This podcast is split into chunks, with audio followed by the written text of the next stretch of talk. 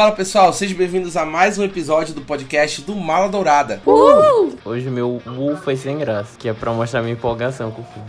Ai, credo. É um prazer estar de volta para mais um episódio do nosso podcast numerado. E hoje nós vamos falar de Thor, Amor e Trovão, o novo filme da Marvel Studios, que estreou hoje, no dia que nós estamos gravando, porque nós somos muito comprometidos com o projeto. E nós vamos falar sobre esse filme, falando dos acertos e dos erros, com uma equipe de maravilhosa para comentar dos quatro cantos desse filme. Eu sou o apresentador deste episódio, Rafael Mendes, e quem vai comentar comigo é ele, Gabriel Bandeira. Oi, gente, tudo bom? Muito feliz de estar aqui. Não parece. É empolgação de, de sentá-lo. Ega, para de, enfim, de me desacreditar aqui. Se fosse gravado, todo mundo ia ver o Gabriel tirando remela enquanto ele fala isso. Ainda bem que não é vídeo. É, graças a Deus. Também estou com ela, que surpreendentemente está participando de muitas produções aqui do Maladourada sobre Marvel Studios. Isabelle Rodrigues. Oiê! Mais um podcast aqui relacionado à Marvel e eu tô muito feliz de estar participando e conhecendo um pouco mais desse universo de novo, né? Porque antes eu gostava muito e aí eu parei de assistir e agora estou retornando aí para esse universo. É porque quando tu para no meio é meio difícil de tu conseguir retomar, né? Agora precisa assistir 30 coisas pra tu entender. Muito complicado de entender, gente, mas eu tô me esforçando para conseguir entender de novo. E também estou com ela, a nossa Marvete número 1 um do Mala Dourada, Gabriela de Almeida. Uh! Queria dizer que não pensei que eu fosse gostar tanto desse filme, mas eu gostei, por incrível que pareça. É isso aí, galera, bora lá. É verdade, a Gabriela é a maior hater de Thor Ragnarok. Eu até fiquei surpreso que ela foi assistir o Thor Amor e Trovão na pré-estreia e gostou, aparentemente, mais do que ela esperava. Então vamos ao que interessa. Vamos falar sobre o filme. Assim como todos os outros filmes que a gente vem falando da Marvel nos últimos anos, Thor e Trovão foi confirmado que estava em produção em 2019, naquele grande pack de anúncios da Marvel ali durante a Comic Con, e foi confirmado que o Taika Waititi iria retornar como diretor e co-roteirista, junto com Chris Hemsworth como Thor e a Tessa Thompson como a Valkyria. E aqui é importante falar que o Thor foi o único herói dos três grandes da Marvel, que é Homem de Ferro, Capitão América e Thor, a ganhar um quarto filme. Todos os outros terminaram na trilogia e o Thor ganhou um quarto filme para viver. E que vai ganhar o próximo, né? Porque apareceu que ele vai voltar no final, né? Então, adiantando um pouco as coisas. Mas diz que o Thor vai voltar, adiantando bastante as coisas. Adiantando bastante, inclusive, Gabriele. Sou dessas. O Taika não escreveu nada do roteiro de Ragnarok, ele só foi diretor. Agora que veio como roteirista, e por isso que, não sei, iremos comentar depois.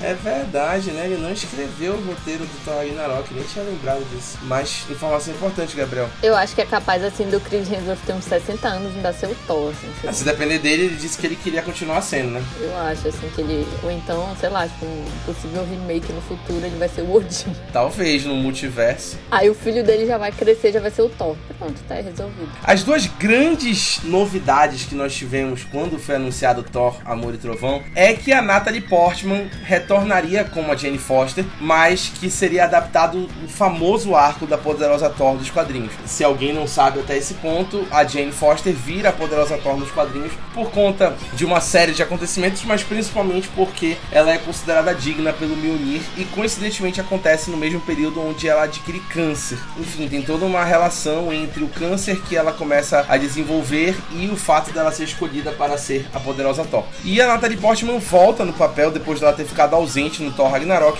e aí ela foi convencida pelo Taika Waititi a participar aqui como a poderosa Thor. E além disso, nós tivemos a adição do grandiosíssimo Christian Bale como o vilão Gore, o carniceiro dos deuses. E o Christian Bale saiu do herói Batman para o vilão Gore, aí entrando na Marvel Studios. Enfim, já adianto que atualmente ele é o ator de mais calibre de atuação na Marvel até então. Eu acho que ninguém é tão bom quanto o Christian Bale na Marvel, nem o Benedict Cumberbatch. Outra coisa que foi confirmada também aqui foi que os Guardiões da Galáxia retornariam chamariam para fazer uma participação especial, porque no final de Vingadores Ultimato, o Thor se junta aos Guardiões da Galáxia, então eles deram uma continuidade aí nesse arco. E a gente vai falar sobre isso também lá na frente, mas todos os Guardiões voltaram aqui. E por último, o Taika tinha confirmado que ele ia se inspirar nos romances da década de 1980 para fazer essa relação entre o Thor e a Jane Foster aqui nesse filme. Então ele realmente quis fazer um filme de anos 80 e a gente observa muito disso quando a gente fala de estética de Thor, Amor e Trovão. Peraí, fala mais isso aí, Rafael, porque eu realmente não consegui enxergar muitas referências de romances dos anos 80. Eu consegui ver as referências dos anos 80, mas não de romances, filmes de romance dos anos 80. Não fui eu que falei, foi o diretor. Não me xinga, pelo amor de Deus. Por que vocês estão me xingando aqui no Twitter? Vocês nem me conhecem. Se alguém tiver visto essas referências de romance, tá? Romance. Aí vocês falam aqui, comenta aí pra gente, faz um comentário, porque realmente não há. Para mim, não vejo. Eu acho que tem quando ele mostra toda aquela tensão não resolvida entre o Thor e a Jane quando eles se reencontram, que fica naquele negócio de ah, vocês não se gostam, ah, vocês não se gostam, e fica aquele negocinho deles se flertando e tudo mais, falando daquelas coisas clichê. Eu acho que é aí que ele fala que ele queria fazer esse filme de romance, essa história de ah, você não vai pra briga, fica aqui porque eu quero ficar com você e tudo mais. E aí depois ela acaba se sacrificando por ele, é tipo Ghost, sabe? Basicamente Ghost. Então, eu acho que é aí que ele queria fazer, sabe? Mas claro que ele não pôde fazer tudo de romance que ele queria porque ele tá num filme de super-herói, né? Mas ele pegou a inspiração para fazer o romance dos dois.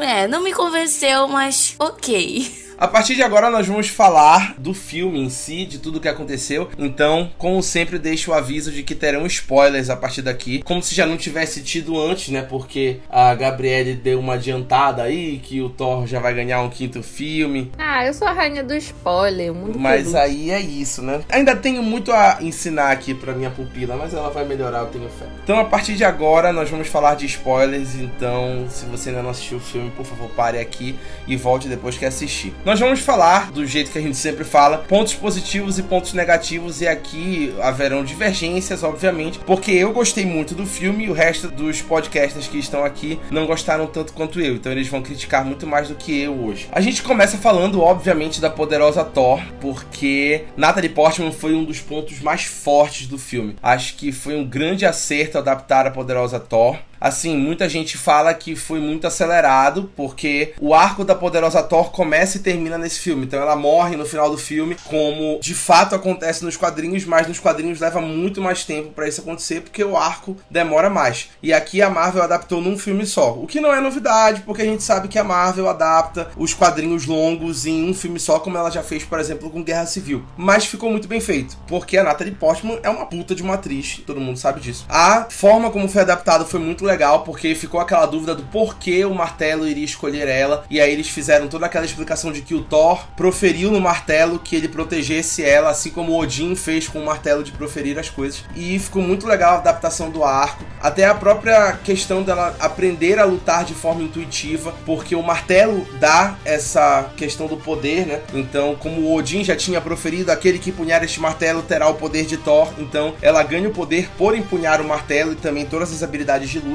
E eu achei que a atuação dela foi muito boa, o arco foi muito bem desenvolvido, a forma como ela morreu foi muito genuína e ela acabou indo para Valhalla, inclusive porque ela morreu em batalha, mas realmente foi o ponto mais forte do filme. Acho que agradou a todos a Natalie Portman ter voltado com uma poderosa Thor. Cara, eu queria dizer que eu só fui assistir na pré-estreia por causa da poderosa Thor. Mesmo que aquele braço tenha sido computação gráfica, eu já mostrei pra minha personal e falei que eu não aceito menos do que ficar com esse braço. Dane-se. Não é, cara. É verdadeiro aquilo. Ela malhou. Ah, é, assim, não te preocupa. Eu também achei sensacional. Ah, ela foi muito melhor do que o próprio Thor, né? O Thor tava, parece que, num stand-up ali, né? Como sempre. O tempo todo fazendo palhaçadinha, entendeu? Só prestou pra ficar pelado lá naquela cena do, do Zeus. E valeu a pena! É, valeu a pena. Mas também foi só isso. Eu acho que foi realmente o ponto principal do filme. A poderosa Thor arrebatou todo o filme pra ela, assim. A, o protagonismo feminino no filme todo foi muito presente. E assim, que orgulho, sabe? Foi lindo. É isso. Eu não, jamais falaria mal da Natalie Portman, porque é uma das minhas atrizes favoritas e realmente eu amei ela ter voltado. Era um personagem que eu gostava muito nos primeiros filmes, mesmo eles sendo horrorosos. Mas eu gostei muito dela como Thor, como a personagem. Eu não gostei muito de como foi feito realmente, porque eu achei tudo muito rápido. A gente passou o último filme sem ver nada dela, e aí do nada ela volta e eles tentam explicar tudo, como foi que se separaram, como foi que ela tá com câncer do nada, e aí, enfim. Eu acabei não me conectando tanto com a história dela nesse filme, mas eu gostei muito dela em si, dela lutando, enfim, isso foi ótimo. Sabe o que eu acho, assim, sobre esse filme no geral, principalmente com relação a Poderosa Thor? É que podia até, sei lá, tipo, virar uma série da Marvel, que eu acho que, que seria muito melhor do que de repente eles lançarem um filme só pra dizer que eles estão lançando no cinema, sabe? Mas não sei, né? Pode ser opinião impopular, não sei o que, é que as pessoas acham sobre isso. Eu acho que seria muito legal uma série, nem que fosse, tipo, seis episódios, oito, mas acho que seria, tipo, para desenvolver muito mais a história, seria muito mais legal. Mas eu acho que isso é mais ganância da Marvel mesmo, né? De, de querer bilheteria e dizer que eles ainda podem, com essa queda, né, dos cinemas aí pelo mundo. Eu acho que foi mais isso do que outra coisa, mas que super poderia ser uma série. É, eu concordo que poderia ser uma série, mas assim, em relação à bilheteria, eu pessoalmente não costumo ir em filmes assim, com uma grande bilheteria, digamos assim. E eu fiquei surpresa com a quantidade de pessoas que tinha no cinema. E eu achei muito legal, sabe? A proposta de ter tanta gente lá reunido para ver os filmes da Marvel, eu achei maravilhoso. É, o Gabriel falou uma coisa que eu achei que dificultou mesmo, foi a questão da Natalie Portman ter ficado ausente do Ragnarok, né? Porque eles acabaram perdendo muito tempo para ter que preencher essa lacuna dela ter ficado ausente, o término dela com Thor e o que aconteceu nela nesse meio tempo, que eu acho que teria deixado o filme um pouco mais fluido se eles já tivessem passado por isso, né? Como a Gabriele falou, talvez né, fazer uma série, nem que fosse mais curta do que o habitual, só para preencher isso antes de sair o Thor, Amor e Trovão, porque ficou parecendo que eles quiseram recuperar o tempo perdido num filme que deveria seguir em frente, né? Mas não afeta a caracterização da Natalie Portman, não afeta a atuação dela, não afeta que ela ficou realmente muito boa no papel e que a personagem agradou muito, né? Até mesmo os haters que reclamaram e muita gente que até desconhece dos quadrinhos que ficou falando, ai, por que que transformaram um personagem masculino no feminino, como se a Thor já não existisse nos quadrinhos, né? Então ficou muito legal mesmo, acho que foi muito satisfatório para todo mundo. Ela é a doutora. Doutora Jane, gente, foi tudo aquela cena. Ai, sim, cara, eu amei. Tipo assim, cara, respeito meu doutorado. Achei tudo. Doutora Jane Foster cuidará disso. E ela tentou deixar um bordão também, achei muito fofo. ela entrou para o hall de doutoras. Outro ponto que agradou bastante foi o Gore, o carniceiro dos deuses, mais pela atuação do Christian Bale do que pela construção do personagem. Porque o personagem tinha tudo para ser o Malekith 2.0, que todo mundo sabe que o Malekith é completamente esquecível. Mas o Christian Bale consegue carregar o personagem com a atuação dele, que ele é um ator excelente, né? Por exemplo, aquela cena onde ele faz aquele monólogo com os três personagens lá no Reino da Escuridão, eu achei muito forte porque ele imprimiu uma forma de lidar com cada personagem, com cada trauma de cada personagem e foi muito convincente. Ele é um ator muito forte, né? Ele é muito metódico, Christian Bale, na expressão facial e na forma que ele fala. Ele tava muito irreconhecível, gente, que isso. Muito. E eu acho que realmente foi a grande adição aí para Marvel nesse filme. Foi ter o Christian Bale no hall de atores e eu acho que foi realmente uma grande vitória e fez a diferença aí pro personagem, que eu acho que muita gente não teria conseguido carregar esse personagem como o Christian Bale carregou. Eu achei o personagem muito baixo astral, como eu falei pra Gabriele no cinema. o arco dele, a proposta dele, eu achei ele muito baixo astral, mas realmente a atuação do Christian Bale foi ótima. No cinema, que a vibe dele era muito É, muito tipo, ruim. ele ficou decepcionado em algum momento e aí ele quis descontar em todo mundo, entendeu? Gente, que horror isso! Como todo vilão, né, amiga? O vilão, ele precisa de uma boa de uma terapia, entendeu? Do negócio do, do escitalopram, do rivotril. A forma como foi explicado o porquê que ele é ruim foi muito, sabe, sem graça. Tipo, ai, porque eu fui decepcionado, agora todo mundo vai sofrer por causa disso, sabe? Ficou meio tosco, na minha opinião, sabe? É uma revolta compreensível, assim, até certo ponto, né, ali. Eu acho até que seria até legítimo da parte dele até um certo ponto também. Mas o que eu me decepcionei é que esse filme é muito fechadinho, assim, tipo, eu gosto que fique em aberto, sabe? Tipo, ah, não, ele foi derrotado ali, entendeu? Conseguiram destruir a espada. Não, tipo, porra, ficou tudo fechado ali, aí tu fica assim, ah, poxa, foi tão fácil, era só isso. E eu não gosto disso, entendeu? Eu gosto do que é difícil, eu gosto de, caraca, eles não conseguiram, não foi o suficiente, vai ter outro filme para derrotar esse cara. Eu achei ele, assim, tipo, um vilão fraco nesse sentido, mas que, óbvio, que a construção pelo ator é um absurdo, né, gente? Porra, o Christian Bale, assim, foi perfeito, sabe? Eu acho que a forma ali como ele fez esse personagem foi maravilhosa. Eu acho que a maquiagem desse filme tá excelente em todos os personagens, assim. Tirando o Thor, né? O Thor passaram um pozinho na cara dele porque ele não precisa de lindo, perfeito e maravilhoso. Mas, assim, eu digo de resto, tipo, a maquiagem que fizeram na Natalie Portman, nos momentos ali que ela tá em estágio terminal. Nossa, gente, que isso! E depois ela de mulher Thor. É claro que tem muito efeito visual ali também, né? Muito tratamento de imagem. Mas, assim, tipo, porra, a maquiagem que fizeram no Christian Bale, nossa, gente, que isso! Os dentes, toda a construção de como ele foi ficando mais sombrio, até aquele momento final ali que ele morre, né, com a filha do lado e tal, tipo, como vai, vai transformando. E até a Isabelle ficava gritando lá no meio do cinema que ele parecia o Voldemort com o nariz. Ela me cutucou três vezes para me dizer isso e eu já tinha escutado. Eu falei, tá bom, Isabelle, assista ah. Mas eles falaram que a intenção era que parecesse com o Voldemort. Oh, Olha! Tá vendo? A Isabelle pegou a referência. Eles queriam pegar esse visual. Eu acho que, assim, todo mundo fez um trabalho fantástico. A maquiagem, os efeitos especiais, o Christian Bale como ator. Mas como o roteiro do Gore não foi bem escrito, assim, o arco dele foi bem fechadinho. E aí no final, tipo, desagradou muitas pessoas como eu e a Gabriele também. Provavelmente nos quadrinhos deve ser infinitamente melhor, né, gente? Claro, mas assim, eu acho que tudo isso fez com que ele tivesse muitas controvérsias. Todos esses pontos, assim. Apesar apesar do excelente trabalho da equipe da produção, né? Dessa vez eu vou ter que discordar de vocês porque eu gostei muito do final. Isso me impediu de odiar mais. Eu realmente não gostei de como foi construído inicialmente, até porque eu perdi dois minutos de quando começou o filme. Então eu iria reassistir depois, eu dou uma opinião sincera sobre isso. Mas eu senti que eu não tinha medo dele, que ele tava literalmente matando deuses e aí ele era um vilão qualquer. Era isso, isso que eu senti. Era isso é isso, é verdade. Deus, você pode morrer, tem um cara tentando te matar. E ah, tá, não vamos ligar pra ele. Foi isso que eu não gostei. Mas fora isso, gostei muito, gostei muito do final dele. E o Christian Bale é sempre excelente tudo que ele faz. Eu gostei muito do final também, igual o Gabriel. Achei que foi muito bonito. Eu acho que o que me incomodou nessa questão do Christian Bale foi que eu acho que ele precisava de mais explicação sobre a origem da Necroespada. Eu acho que ficaria melhor para o personagem também, porque a Necroespada simplesmente aparece na mão daquele personagem que a gente nem viu quem quem é direito. Depois a gente vai descobrir quando revelarem. Mas eu acho que se a Necroespada tivesse mais plano de fundo seria melhor. E possivelmente poderia levar a outros vilões. Porque a Necroespada nos quadrinhos é um simbionte, igual ao Venom, por exemplo. Então poderia abrir uma possibilidade de até trazer outros simbiontes e expandir o campo cósmico da Marvel um pouco mais se eles explorassem a Necroespada. Mas ela simplesmente apareceu ali do nada e fugiu-se do nada também. Mas não fiquei incomodado do Christian Bale já ter sido despachado no final desse filme, porque todo mundo sabe que os vilões da Marvel sempre duram um filme só e pronto. Porque, primeiro, tem que ser um vilão grande para ele perdurar, como o Loki, como o Thanos,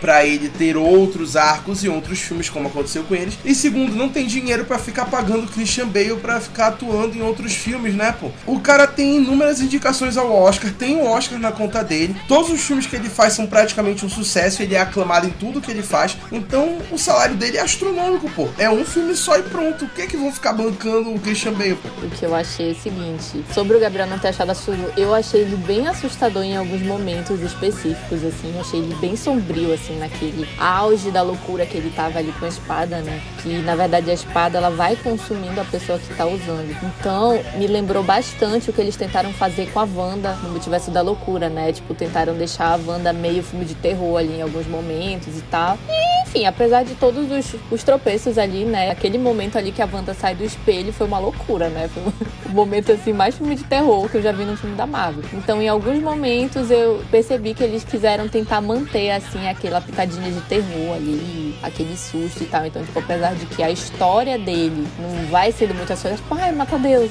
ah, dane Mas assim, tipo, a estética dele ficou bem assustadora em alguns momentos. Ah, eu discordo, eu não fiquei com medo dele em nenhum momento, mas a proposta é tipo assim, que ele tá matando Deus, devia ser uma coisa muito assustadora, sabe? Tipo o Thor brigando com ele e dizendo pra ele ir no dentista. O roteiro de centavos. É, eu acho que essa característica que tu falaste, Rafael, sobre a espada ser um simbionte, eu acho que explica aquela parte que a espada tá se quebrando lá e aí a Natalie Portman junta, né? E aí, falando disso, eu não sabia dessa característica. Agora eu acho que faz um pouco de sentido, mas talvez se eles tivessem explicado melhor lá, teria ficado realmente melhor. Fiquem ligados nos dossiês que saem sobre os personagens no feed do Maladourada, porque isso estava lá. E a gente explica isso lá, então fiquem ligados aí também os nossos ouvintes, caso vocês fiquem assim, pô, mas não falou isso no filme, pois é. Mas aí vem a explicação, teria te ajudado a entender. Mas aí quem tinha que me explicar era o Taika, não a gente. É verdade, mas é por isso que a gente existe. É pra preencher as lacunas. Eu gostei muito dos efeitos visuais do filme. Não gostei de tudo. Vou dizer, por exemplo, umas cenas me incomodaram com o raio dos Zeus, o relâmpago dele. Eu achei que ficou meio assim, brinquedo em alguns momentos. Comprou na ReHap e foi. Mas no geral eu gostei muito, até por conta da construção dos personagens, por exemplo, os bodes. Eu achei que foram muito bem construídos. Ai, cara, eu amei os bodes. Eu super queria adotar eles. Eu gostei de como os mundos foram construídos, os efeitos visuais, né? A questão das lutas. Acho que aquela cena da briga no reino sombrio, no reino da escuridão lá do Gore, achei que foi muito bem feito ali os efeitos visuais, ficou muito legal. Claro que tem um trabalho também de fotografia, tem um trabalho de iluminação, direção de arte e tudo mais, mas é muito efeito visual, tem muita tela verde, né? Então acho que foi muito bacana os efeitos visuais desse filme, tava acima da média do que a gente tem visto da Marvel no cinema e na televisão nos últimos tempos. Olha, pessoalmente, no filme do Thor, eu sempre fico maravilhada com a direção de arte, porque eles literalmente criam mundos, né? Então eles criam a ideia dos palácios, né? Tudo aquilo é tudo vai da mente de um grupo de pessoas. Eu acho incrível quando a gente vê naquela primeira cena logo de batalha que tem aquele templo. Nossa, aquilo ali é uma coisa super futurista e tal, e assim, eu achei fantástico. E a minha cena favorita foi a cena que tava aquele, sei lá, congresso, reunião dos deuses. Nossa, que lindo aquilo, ficou assim sensacional. Eu acho que eu nunca teria criatividade suficiente para pensar naquilo como era, como foi feito. Assim, brilhante. É, e eu acho que nesse ponto a gente já junta falando da estética também, né? Porque eu acho que a principal característica do Taika Waititi como diretor na Marvel foi ter trazido toda essa estética mais colorida, mais inventiva para os filmes do Thor, que saiu daquela coisa sombria e desesperadora para uma coisa mais, sei lá, mitologia e realmente aventurada, né? E aí ele manteve isso também no Thor Amor e Trovão, combinado com todo o trabalho técnico ali de efeitos visuais e fotografia também. Eu acho também que isso daí mistura muito com Guardiões da Galáxia, né? Também que tem essa vibe bem colorida. Eu acho que combinou com Thor, até aquela coisa do arco-íris. Ficou tudo a ver, assim, ficou bem relacionado. É, isso é algo que eu gosto muito da visão do Taika no filme do Thor, que aí separa completamente aquilo que a gente tinha da visão dos dois primeiros filmes. Tudo quanto mais colorido, melhor, eu acho. Inclusive, não me fiquei incomodado com o Raio dos Zeus, eu acho que é tudo pra parecer uma HQ, um brinquedo, então pode continuar assim, Taika. Se você continuar como diretor do Thor. Nossa, ia dizer mesmo que eles compraram aquele Thunderbolt lá na ReHap.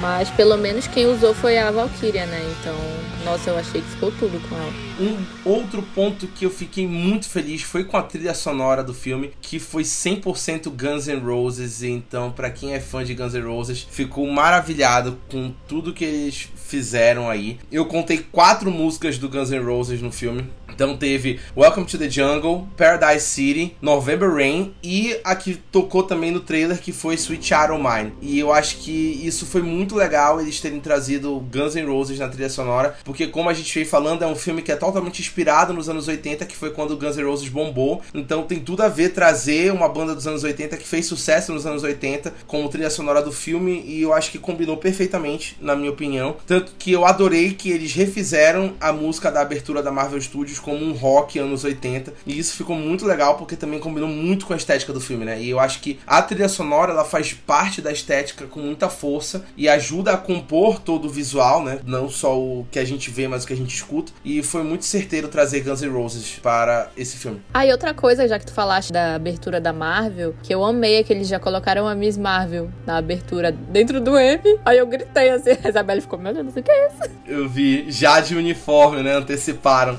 Em relação a isso, eu não tenho nada a comentar. Inclusive, minha diva Isabela Boscov reclamou que tem muito Guns N' Roses. E aí eu não, não sei se eu concordo com ela. Não, não me senti incomodado. Não, o que incomoda muito mais é o excesso de piadas do que o Guns N' Roses, sinceramente. Eu amei a trilha sonora ser toda anos 80. Guns N' Roses, que é uma grande banda, né, daquela época, eu achei fantástico. Eu faço das palavras do Rafael as minhas. E para encerrar aqui os pontos positivos, alguém mais notou que a Marvel apresentou um personagem transexual? É o filho do Heimdall, que era uma menina, exatamente. Eu achava que Astrid era o nome de menino. Eles falam disso explicitamente no filme. O Thor vai falar com ela e diz assim: Ai, Astrid. Aí ele diz assim: Eu não sou mais Astrid, agora eu sou o Axel. E ele chama de filha. E ele fala da filha do Heimdall. E aí ela fala assim: Não, agora eu sou o Axel. E aí ele passa a tratar ele com pronomes masculinos a partir desse ponto. Eu não reparei os pronomes, olha só. Não me lembrava de ser uma menina. Um Axel em homenagem a um cantor famoso da Terra, que é o Axel Rose, do Guns N' Roses, né, obviamente. E aí o Thor passa a tratar ele com pronomes masculinos e chama inclusive de Axel Heimdallson, que é o filho do Heimdall, né? E eu achei muito interessante porque eu achei muito legal isso. Nossa, legal, eu não tinha percebido isso. Mas olha, tu sabes que isso tá sendo uma tendência nesses. Provavelmente Thor, Amor e Trovão vai lançar no Disney Plus depois, né? Então, tipo, isso tem sido uma tendência ali nesse mundo Disney. Inclusive, eu tava assistindo esses dias com a minha irmã a série do Baymax. Não sei se vocês já assistiram. Aparece um episódio só sobre uma menina tendo problemas ali, tipo, com a primeira menstruação dela, né? Fugindo um pouco assim do assunto, mas. E aí, quando o Baymax vai comprar absorvente, aparece um homem trans comprando. Com a camisa, assim, com o símbolo, né? Da bandeira trans e tudo mais. Aí eu fiquei, gente, isso é um desenho e tá passando, tipo, caraca, a Disney indo a lugares, sabe? E isso tem sido, assim, uma tendência que eu acho muito legal, porque, tipo, muita criança assiste, né? Então já vai meio que ensinando ali o respeito desde cedo. E eu não tinha reparado realmente nessa questão do filho do Heimdall. Porque eu achava simplesmente que Astrid era o nome de menino. Pra mim também, Astrid é um nome bem sem gênero, assim. Então eu realmente não notei que era uma menina antes. Como eu falei, né? Antes eu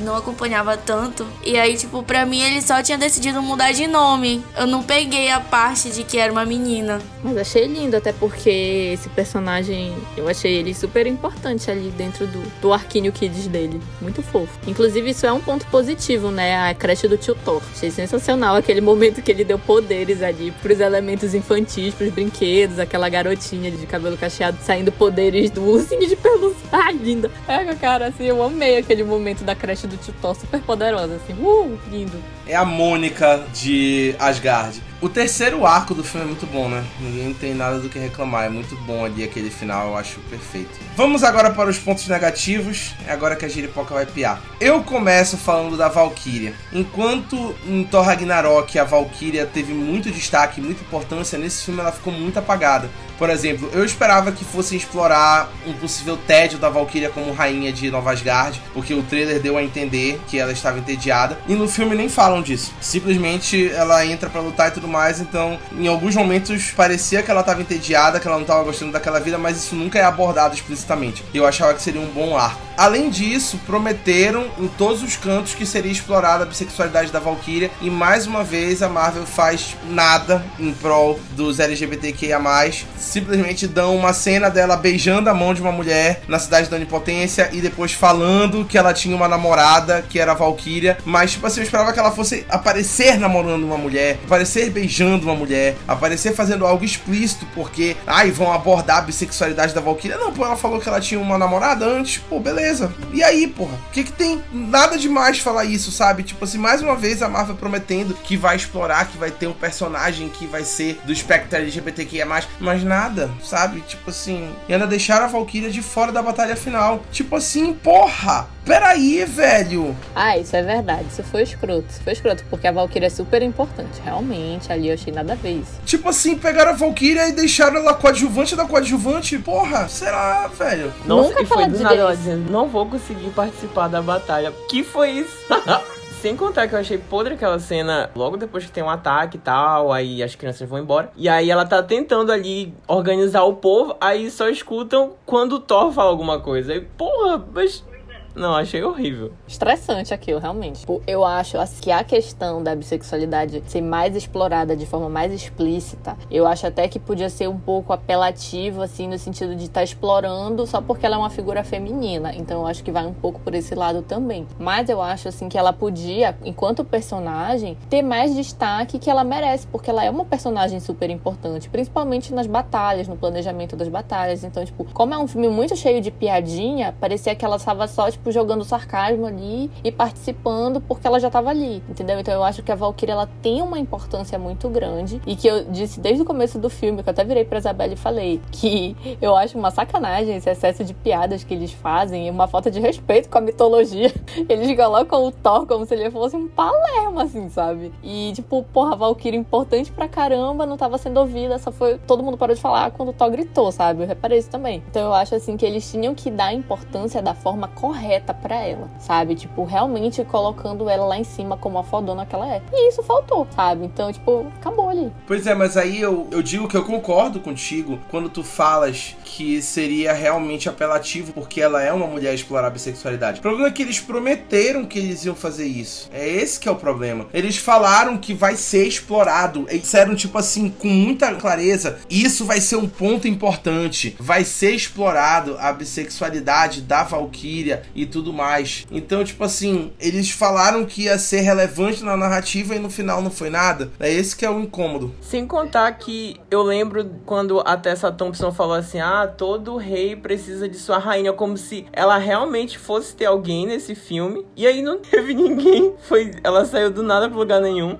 Eu acho que seria legal nesse sentido. É verdade, né? Eu acho que todos os três personagens ficaram bem rasos, assim, nesse quesito de história, assim, não sei uma palavra, me fugiu agora, mas todos os três ficaram rasos. Eles tentaram dar mais foco pra poderosa Thor e a história dela, né? E pro Thor como aquele retorno dele depois do, do gap que ele teve, né? A Valkyria, que seria a terceira protagonista, ficou em um segundo plano. Realmente não foi bem abordado. De todos, ela foi a que ficou mais raso. Assim, não teve uma profundidade pra gente saber o que tava rolando na vida dela. De verdade.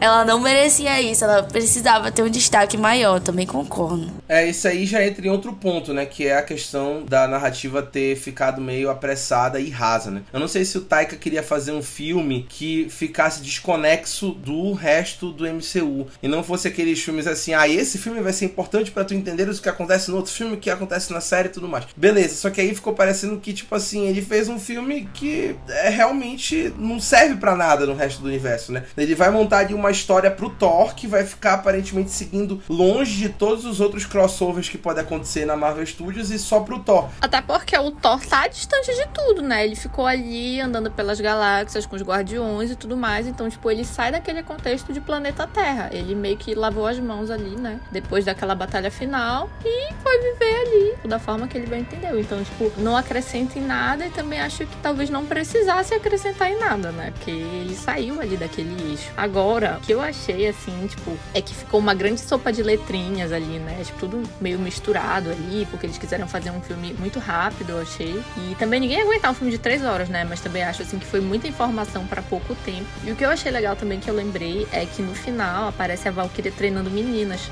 né? Tipo, especificamente. Então eu acho que acaba retomando muito aquela ideia do, do que são as Valkyrias, né? Que todas perderam em batalha e só sobrou ela. Então eu achei bem legal, assim, que pelo menos nesse ponto eu acho que eles acertaram, assim. Uma possível volta ali do Thor, né?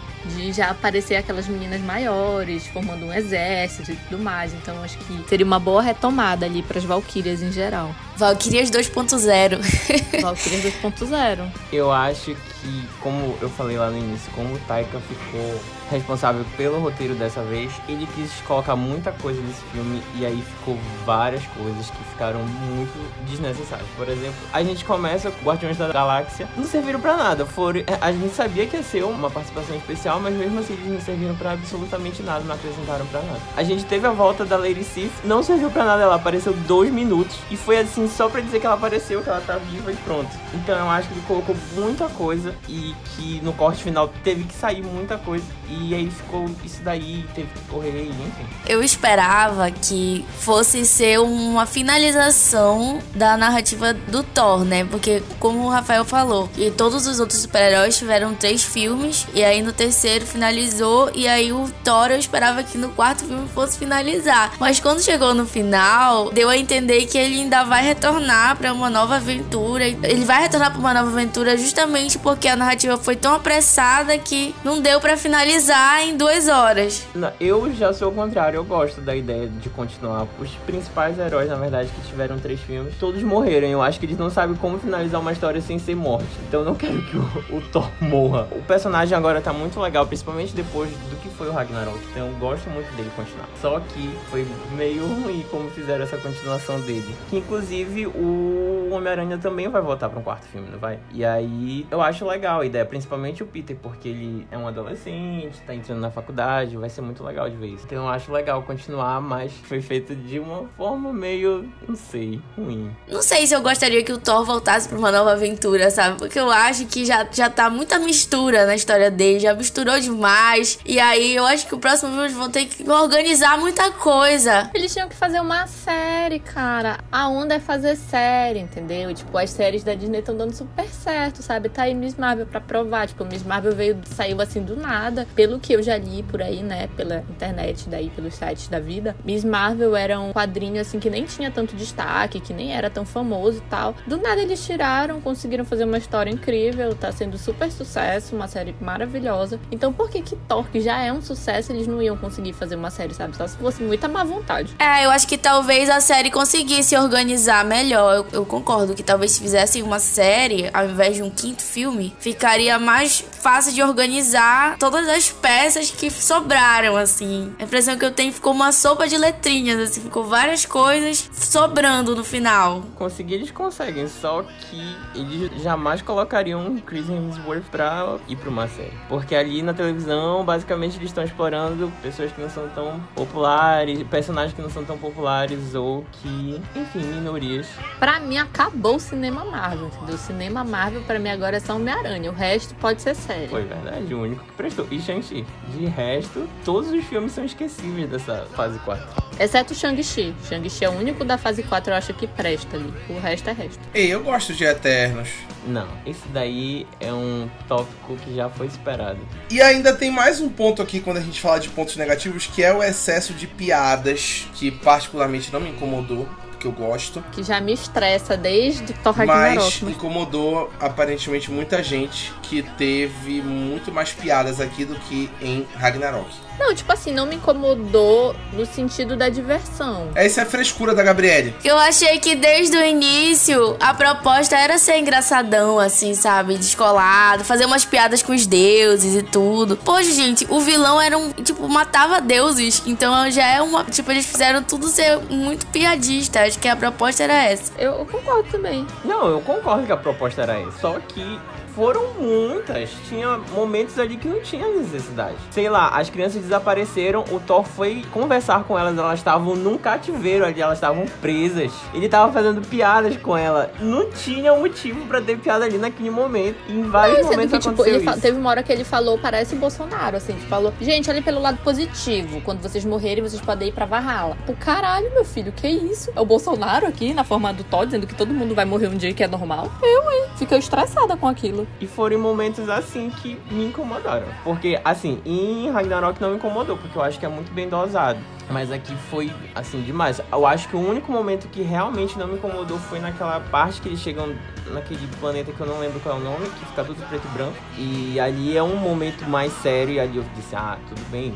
Ainda bem que não fizeram nenhuma piadinha aqui. Mas fora isso, não gostei de tanta piada assim assim, eu tava me esforçando muito pra rir de algumas e não tava conseguindo. Não, eu acho que esse excesso de piada deixou as, as transições um pouco abruptas. Porque se tu para pra ver, às vezes é uma cena cheia de piadinha e do nada tem que ficar mais sério pra falar sobre o câncer da menina lá, da Jane. Aí, ou então fica do nada sério pra mostrar o vilão. Aí fica do nada, sabe? Tipo, parecia muito assim abrupto quando tinha que mudar o cenário. Então, tipo, o excesso de piada acabou desequilibrando pra um lado da balança. Então é por isso que tudo tem que ter equilíbrio, né? Então, tipo, era um excesso de piada pra do nada um excesso de depressão. Eu falei, caralho, tô em depressão aqui. Ou então, caralho, eu tô rindo aqui, entendeu? Então eu acho assim, que isso foi meio assim, um ritmo meio louco, né? Mas tudo bem, a vida é essa. Uma coisa que eu acho que tem que ser pontuada é que aí eu consigo ver uma leve referência aos anos 80 com essas piadas também, né? Porque os filmes dos anos 80 teve essa vertente bem forte aí desse cinema que fazia umas piadas assim bem pastelão e tudo. Então aí eu consigo ver as referências dos anos 80. Eu tenho muita coisa mesmo de anos 80 nas piadas, né? Eu acho realmente muito forte. Mas isso aí eu já achava desde o Thor Ragnarok. Que é aquilo que eu falo. Eu acho que não me incomoda as piadas porque conseguiu estabelecer esse padrão aí pro Thor depois do Thor Ragnarok. Expectativa. Filme de romance dos anos 80, realidade. Filme de piadinha dos anos 80. Mas eu amo, gente. Curtindo a vida doidada, tenho até o DVD aqui em casa. Falando nesse tópico que tu falaste de romance, é, Isabelle,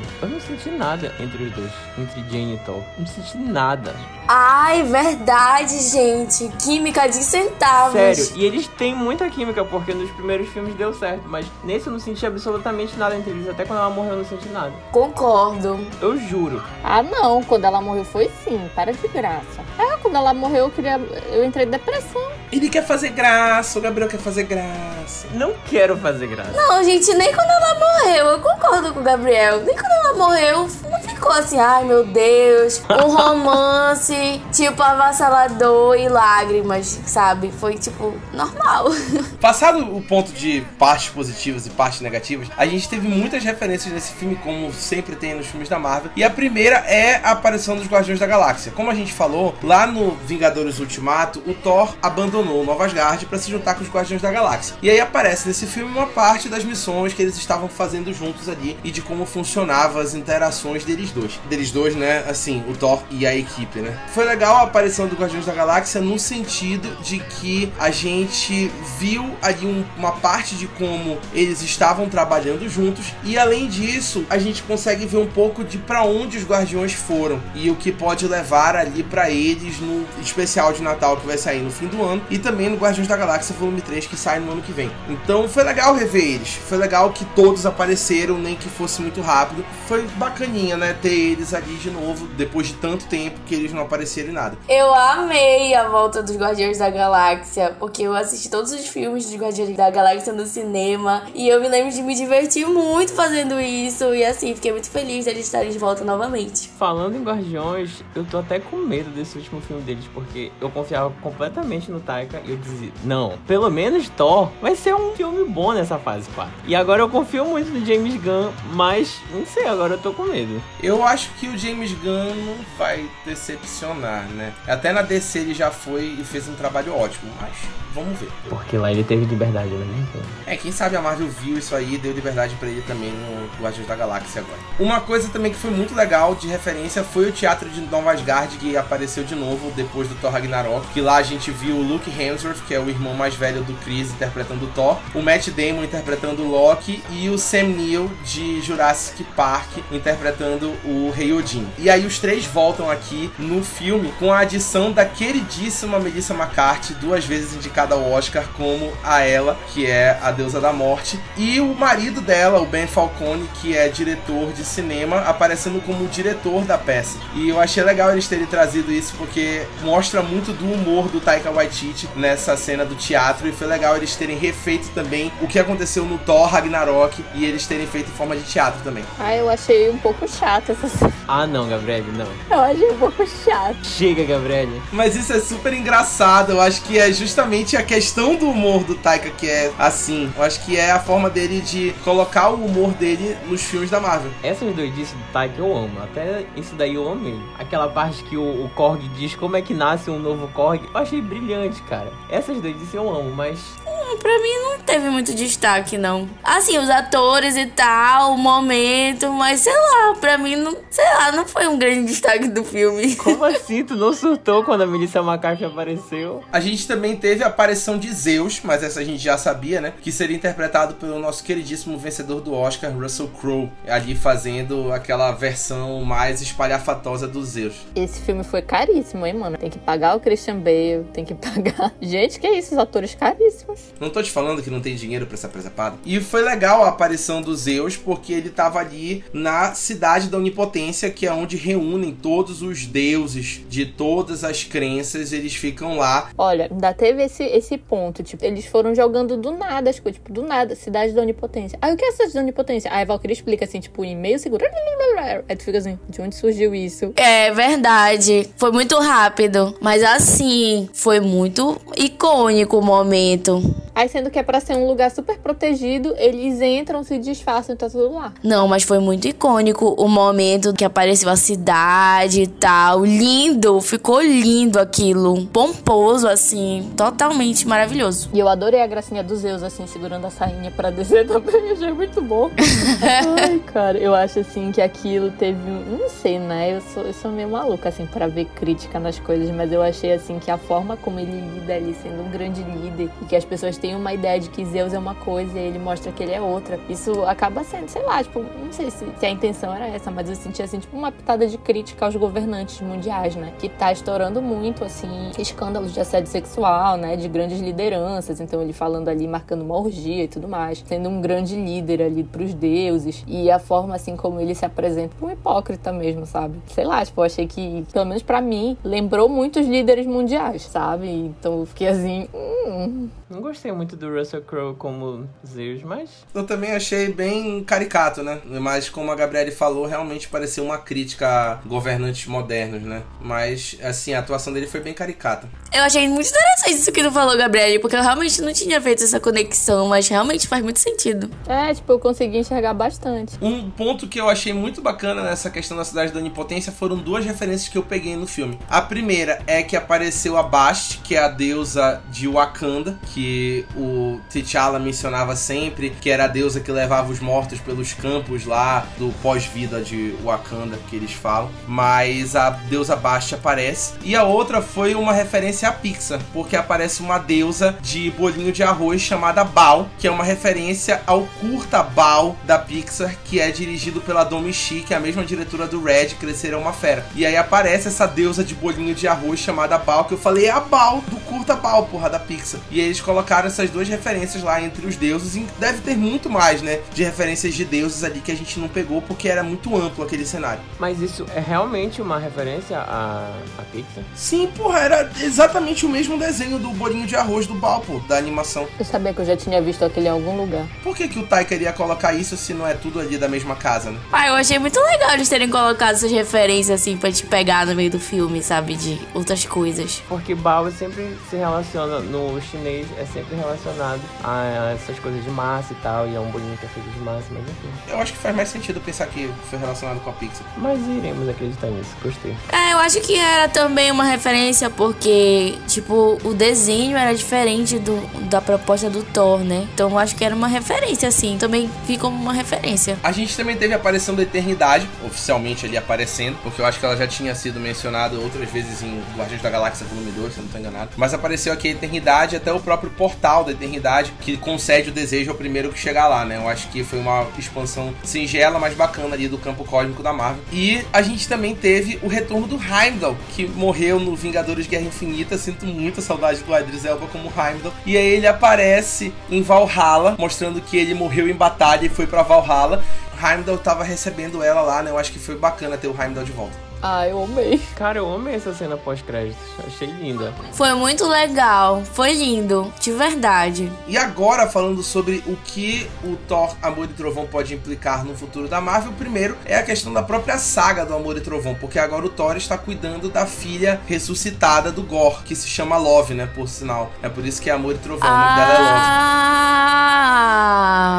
Love, Loki. O Loki também foi adotado. A Love sendo adotada. Fiquei com um pouco de medo aí, hein? A Love foi adotada pelo Thor, que aí eles agora trabalham juntos, né? Ele tá criando uma criança, é a nova saga dele com o pai. Então a gente pode ver aí esse desenvolvimento de pai e filho, né? Que é uma coisa que a Disney tá gostando de trabalhar recentemente. Vai agora no Thor também, que vai levar aí para próximos filmes, como a Gabriele falou no começo, o Thor vai retornar em novos filmes. Love por quê? Porque o Thor assistia Você, a série Você, e lá tem a Love, que é a melhor personagem da série. Então por isso que ele deu esse nome, galera. Foi falado em algum momento que o nome dela é Love? Eu não peguei esse momento. Foi, foi falado. Eu não lembro exatamente onde foi, mas eles falaram. Ah, eu não tinha pegado, tipo, o nome do filme com o nome da personagem. Agora ficou tudo muito conectado na minha mente. Agora tudo fez sentido. Agora tudo fez sentido. Eu amo, sinceramente, acompanhar Marvel tendo a Isabelle perto de mim, porque é muito engraçado, assim, tipo, ela tem umas sacadas do nada, assim, tipo, gente, é isso. Aí faz até sentido.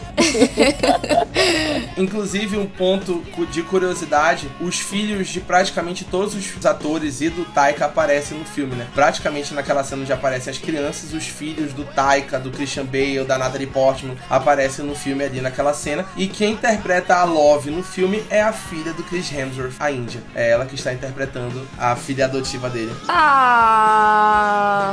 Ela é filha do Chris Hemsworth, aquela menina? Meu Deus, chocada. Então aparecem os filhos de todos. Tá vendo, Isabelle? Tu não sabia de onde tinha saído tanta criança, agora tu sabe. Eu tô chocado que o Taika tem filho. Não sabia dessa. É tudo os colegas de sala, os amiguinhos do- dos filhos deles. Foi um choque coletivo, assim, eu olhava pra cara da Isabelle, como é que tem tanta criança, Isabelle? Eu não sei de onde tiraram tanta criança. Pegaram uma turma de uma creche e levaram ali, creche do tio Tom. Foi bem isso. Gente, o Taika tem dois filhos. Eu tô muito chocado, não sabia. Ah, legal. Se eu, se eu fosse uma grande cineasta, eu também colocaria meus filhos pra aparecer nos meus filmes. Achei fofo. Né? Eu achei fofo. E o ponto que mais influencia no futuro é que Hércules apareceu. Roy Roy he's there, he's there, he's every fucking where. o filho de Zeus, obviamente, que será mandado para caçar Thor nos próximos filmes e a aparição dele completamente surpresa na primeira cena pós-créditos e surpreendeu ainda mais para os fãs de Ted Lasso, porque quem interpreta Hércules no filme é Brett Goldstein, o nosso queridíssimo Roy Kent, lá do AFC Richmond de Ted Lasso, que apareceu e chocou imediatamente quem é fã de Ted Lasso. Foi realmente surpreendente. E agora termos a adição do Brad Goldstein como o Hércules no MCU. Ei, eu gritei no cinema. Eu só gostei desse filme por causa dessa cena pós-crédito. Ridículo. Na verdade, eu já tava sabendo que o Hércules ia aparecer, porque a minha companhia fez questão de me contar que ele ia aparecer. E aí tá, eu fiquei, beleza, não ligo pro Hércules. E aí eu tava sem óculos. E aí eu tentando olhar pra cara daquele ator, quem será essa pessoa? E aí eu, meu Deus, é o Brad Goldstein, de Ted Lasso, o Roy Kent. A gente assistiu em 3D, então foi bem no meio da minha cara que ele apareceu. Eu não acreditei, cara. Eu fiquei muito feliz que ele tá nesse filme, que agora ele é uma pessoa relevante no mundo do cinema. Ô, ridículo. Ele sendo Roy Kent é muito relevante. É sério, também. cara. Antes ele fazia papel secundário em série, sei lá, ele participou de Doctor Who, ele era um lutador lá, ninguém ligava. E agora ele tá na Marvel, isso é muito legal. Mas há uma proposta dele aparecer de novo, o Hércules. Ele vai aparecer de novo. Ele aparece ali sendo mandado pelos Zeus para caçar o Thor. Então ele vai aparecer de novo. Caraca. Agora sim, eu acho, óbvio, né, que seria muito legal pra quem gosta do ator, né, como a gente, quer ser de laço e tudo mais. Então já fica até o meu apelo aí, que eu quero logo a nova temporada. Agora eu acho, assim, que talvez, só talvez, fique um pouco sem noção, né, tipo, o que que vai rolar ali? Vai virar o quê? Tudo mitológico que eles vão jogar ali, e o Hércules ainda tá... Não sei, eu acho que talvez fique algo meio sem noção, assim, né, mais do que já tá. Pois é, é isso que eu digo. Acho que parou por aí. A hora de parar chegou, entendeu? Pois é, eles não estão sabendo a hora de parar e talvez eles desgastem muito a, a franquia do Thor, né? Pois é, eu acho que chegou a hora de parar. Ah, não sei porque eles abordam essa parte mitológica desde o início do MCU com o Thor. E agora eu acho que chegou a vez de substituir talvez Thor e dar importância para outro deus, não sei. Vamos descobrir a resposta para essas perguntas em breve, nos próximos filmes do MCU. E assim a gente encerra o nosso podcast sobre Thor, Amor e Trovão, Queria agradecer aos meus comentaristas de hoje, Gabriel, Isabelle e Gabriele, que assistiram o filme ontem e já estavam aqui para comentar tudo hoje. Queria agradecer aos ouvintes do Mala Dourada que acompanham a gente ferrenhamente em todas as nossas produções e pedir para vocês ficarem ligados nos nossos conteúdos. Semana que vem vai sair a crítica de Thor, Amor e Trovão. Também teremos muito mais outras críticas por aí vindo. Essa semana teremos podcast sobre The Boys, terceira temporada. Estou muito empolgado para falar sobre. E aí a gente vai gravar e vamos pirar também com essa série alucinada. Inclusive, vou sair daqui do podcast para assistir o último episódio já já, que já estreou. Fiquem ligados, confira os nossos programas de podcast em cena, que ainda tem mais um episódio de Miss Marvel que vai estrear na semana que vem, apresentado pela Gabriele. Também temos 30 minutos de soco sem perder a amizade, os melhores filmes do mundo, O Raio e episódio novo de Valkyrias ainda esse mês. Fiquem ligados no maladorada.com.br. A gente se vê nos próximos episódios de podcast e tchau. Tchau. Tchau. Tchau.